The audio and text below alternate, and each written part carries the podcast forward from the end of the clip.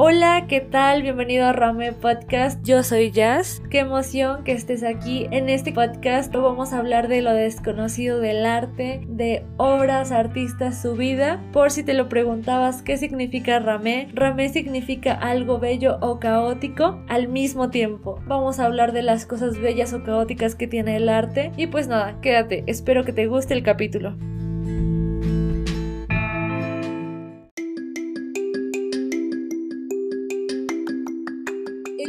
25 de diciembre, como cada año, se celebra la Navidad, término de origen latino que deriva de nativitas, que significa nacimiento. Se trata de una de las celebraciones más importantes del cristianismo, en las que se realiza una fiesta por la llegada de Jesucristo, Hijo de Dios al mundo. Hola, ¿qué tal amigos? Bienvenidos a Ramen Podcast. ¿Cómo están? Yo sé que la semana pasada no hubo capítulo, me desaparecí, pero ahorita estoy en finales de la universidad y está un poquito difícil, tengo que hacer bastantes trabajos y bastantes cosas, así que espero no desaparecerme más tiempo y vamos a comenzar en este capítulo.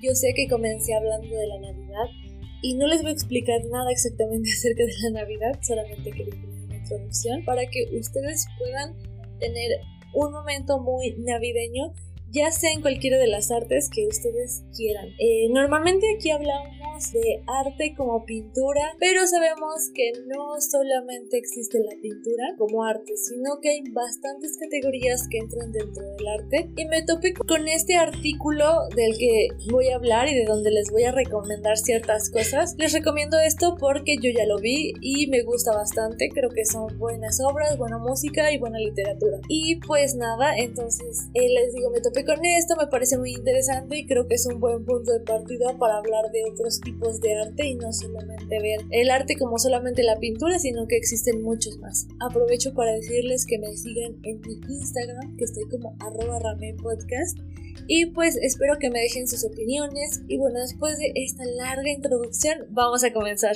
Y bueno, la primera pintura de la que vamos a hablar es y empieza en el Renacimiento en Florencia y es una pintura de Sandro Botticelli que se llama Navidad Mística, que si ustedes la ven es bastante luminosa. Podemos ver que está María, está José, Jesús, están los ángeles que lo rodean y la adoración de los Reyes Magos hasta este momento parece una pintura normal y pareciera que muchos reyes magos adorando, pero en realidad esa no es la situación. Podemos empezar porque en este momento Sandro Botticelli decide abandonar un poquito el realismo. Claro, tiene bastantes detalles y esto podría ser como lo que más nos llama la atención, pero en realidad esta obra no sabemos exactamente si esta obra era muy íntima o era solamente para el consumo de Botticelli porque expresa bastantes cosas. Y bueno, podemos empezar porque pues hay varias figuras de diferentes tamaños. Es la típica jerarquía con la que se pintaba casi siempre en este tipo de cuadros. La jerarquía solamente es que María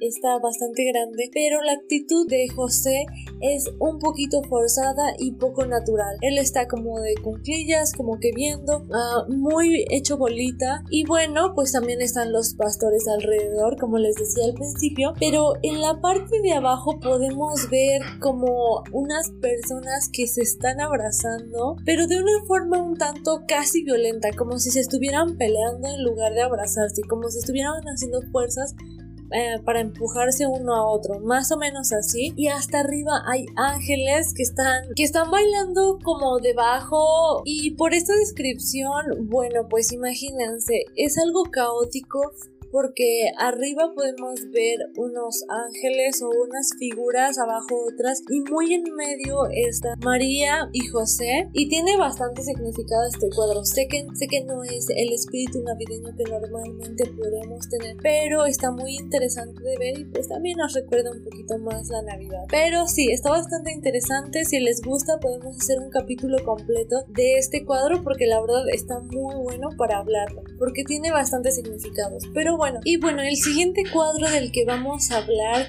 es un cuadro que este sí es muy bonito, muy navideño y aunque no lo parece tanto, si lo observas un poquito más es muy tierno el cuadro. Eh, bueno, pues se pueden imaginar, es un poco oscuro, no hay tanta luz, pero sí podemos ver una escena muy tierna donde María está viendo a Jesús que está acostado en el pesebre y de arriba sale un ángel, está José, están los Reyes Magos y hay una vaquita por ahí que se está asomando y siento que es un cuadro muy bonito y muy tierno. Este sí encaja muy bien para Navidad, para que puedan tener su momento navideño con el arte. Y bueno, podemos ver, como les decía, que está lleno de ternura y también un poquito de melancolía, pero hay como un rayito de luz y de alegría que se deja ver por el ángel que está anunciando. Y bueno, como necesitamos algo interesante, les cuento. Este cuadro no es importante solamente porque sea de Caravaggio, porque es uno de los que más representa la Navidad, sino porque eh, recuerdan ese capítulo de los cuadros que habían robado en México. Bueno, pues ahorita les comento que este cuadro no está en México claramente, pero sí fue robado en 1969 del oratorio de San Lorenzo en Palermo. Y bueno, pues desde ese entonces no se conoce. No se conoce nada de su paradero, no saben dónde está y pues la verdad tiene un valor muy alto. Está evaluado en 20 millones de dólares y pues es el tercer robo de arte más costoso de la historia. Y bueno, en el lugar donde debería de estar, que sería en el oratorio de San Lorenzo, em, hay una réplica. Pusieron una réplica para recordar que ahí estaba antes, para que lo puedan ver, pero la original se perdió, la robaron, no se sabe absolutamente nada de dónde se encuentra en este momento. Y entre las conspiraciones se dice que pudo ser la mafia quien realizó el robo. Y bueno, pues conspiran que esta es una muestra de estos capos para demostrar el poder que tienen para hacer este tipo de cosas. Y bueno, por si se lo preguntan como de, mm, se lo robaron, es muy pequeño, no se puede ver, no, es muy difícil que no lo vean porque mide 268 centímetros por 197 centímetros. Es bastante grande, le pega los a un poquito más de los 2 metros y bueno, pues se lo robaron. Está interesante que se lo hayan robado y bueno, pues ahora lo podemos recordar en esta Navidad. Y pues bueno, hasta aquí llegamos con las obras de arte, cuestión pintura. Vamos a hablar de un libro en específico para que tengan algo de literatura este mes. Bueno, en esta parte de literatura les voy a recomendar un clásico. Es muy bueno, la verdad es que es de un escritor británico que se llama Charles Dickens. Yo me imagino que o han visto la película o han leído algún fragmento o algo parecido, bueno, pues aquí se los recomiendo como literatura que lean Cuento de Navidad. Y bueno, esta obra sigue siendo de las más conocidas que están dedicadas a esta fecha. Y esta obra se publica en 1843 y el protagonista es Álvaro Ebecer Scroyer, que es visitado por tres fantasmas navideños desde el pasado, el presente y el futuro. Y él es una persona muy egoísta que no encuentra el sentido de por qué se celebra la Navidad o por qué la gente es tan bondadosa en esas fechas. Y bueno, a partir de estos tres fantasmas, él puede cambiar su modo de pensar y su modo de ser. Yo me imagino que por esta descripción ya saben de quién o de qué hora estoy hablando. Es muy buena, se las recomiendo que la lean. Y bueno, pues esto es literatura o también pueden verlo como cine si es que no se animan tanto a leerla, pero está muy buena y desde 1843 ha sido un clásico hasta ahorita. Y les digo, se conoce mucho por estas épocas, pues claramente, ¿no? Porque habla justamente de la Navidad. Y bueno, esta obra literaria cambia bastante, bastantes cosas. Porque bueno, este escrito en la época victoriana cambia la manera de ver de algunas personas la Navidad no solamente la veían ya como una celebración del nacimiento de Jesús, sino que aquí empieza como ese concepto de que se debe de las reuniones familiares, de pedir perdón, de sacar como en la noche lo mejor de nosotros mismos o de cada uno, de cenar. Y bueno, pues la verdad creo que es muy bueno. Y bueno, esta obra literaria nos transmite esto, es muy buena, se la recomiendo, léanla. Y vamos con la siguiente, que no es exactamente tan navideña como esta, pero creo que que entra muy bien en la lista porque justo la estoy leyendo y me parece que el primer capítulo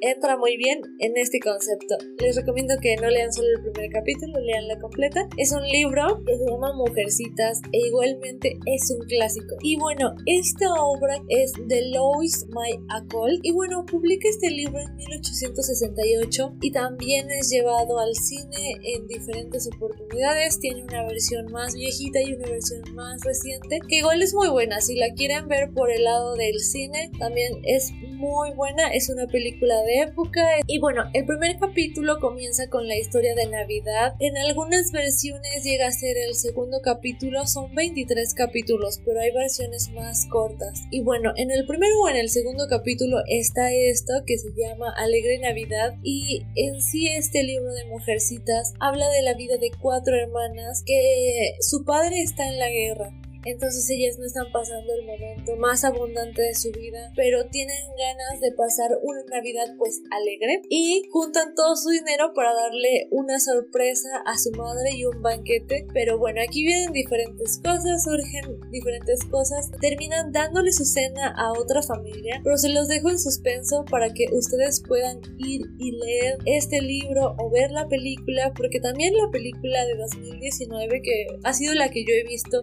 abarca esta historia. Entonces, bueno, pues les dejo este libro muy bueno, léanlo o vean la película, les recomendaría más que lo lean, está muy bueno. Y bueno, esa es mi recomendación. Sé que les digo, no es tan navideña, pero el espíritu navideño se siente en ese momento, en el capítulo 2 o en la película cuando va a comenzar. Entonces les dejo esto. Y bueno, por último les dejo una canción muy navideña que les va a hacer recordar como esas películas que son a blanco y negro y son de Navidad.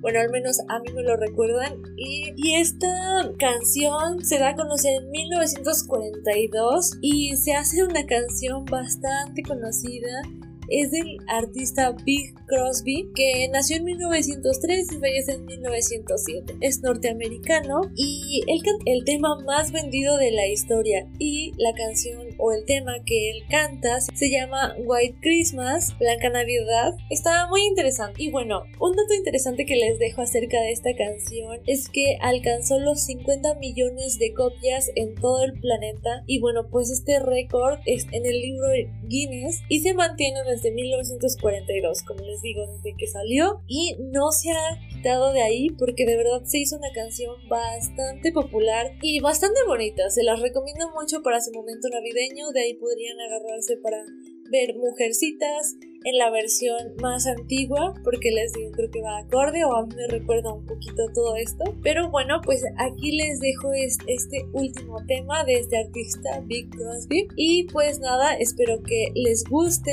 Y bueno en general espero que les gusten todas mis recomendaciones que fueron poquitas pero bueno para que vayan comenzando a prepararse para navidad de todas maneras los dos capítulos que nos sobran para este mes. Y bueno, hasta aquí terminamos el capítulo. Espero que les haya gustado que puedan sentir el espíritu tan navideño que pretendo compartirles y pues nada, nos escuchamos en la siguiente. Espera, no te vayas, solamente quiero decirte que me sigas en mi Instagram que estoy como arroba rame podcast con doble T y nada, pues veme a seguir, dime qué te pareció este capítulo y dale click en seguir si me estás escuchando en Spotify. Ahora sí, adiós.